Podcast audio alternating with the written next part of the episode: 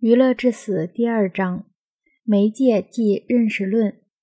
在这本书里，我想展现给大家一个发生在美国的关于媒介即隐喻的巨大的变化。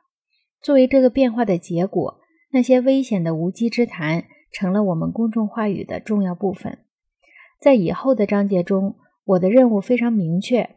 首先，我想证明，在印刷机统治下的美国。话语和现在有很大不同，清晰易懂，严肃而有理性。其次，我想论证，在电视的统治下，这样的话语是怎样变得无能而荒唐的。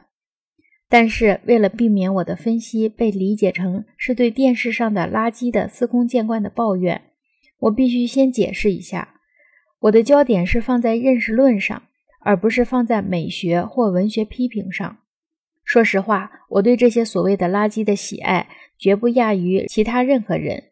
我也非常清楚的知道，印刷机产生的垃圾可以让大峡谷满的溢出来，而在产生垃圾这一点上，电视的资历还远远比不上印刷机。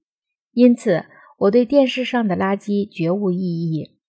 电视上的最好的东西正是这些垃圾，它们不会严重威胁到任何人或任何东西，而且。我们衡量一种文化，是要看其中自以为重要的东西，而不是看那些毫无伪装的琐碎小事。这正是我们的问题所在。电视本是无足轻重的，但是如果它强加于自己很高的使命，或者把自己表现成重要文化对话的载体，那么危险就出现了。具有讽刺意义的是，这样危险的事儿，正是知识分子和批评家。一直不断鼓励电视去做的这些人的问题在于，他们对待电视的态度还不够严肃。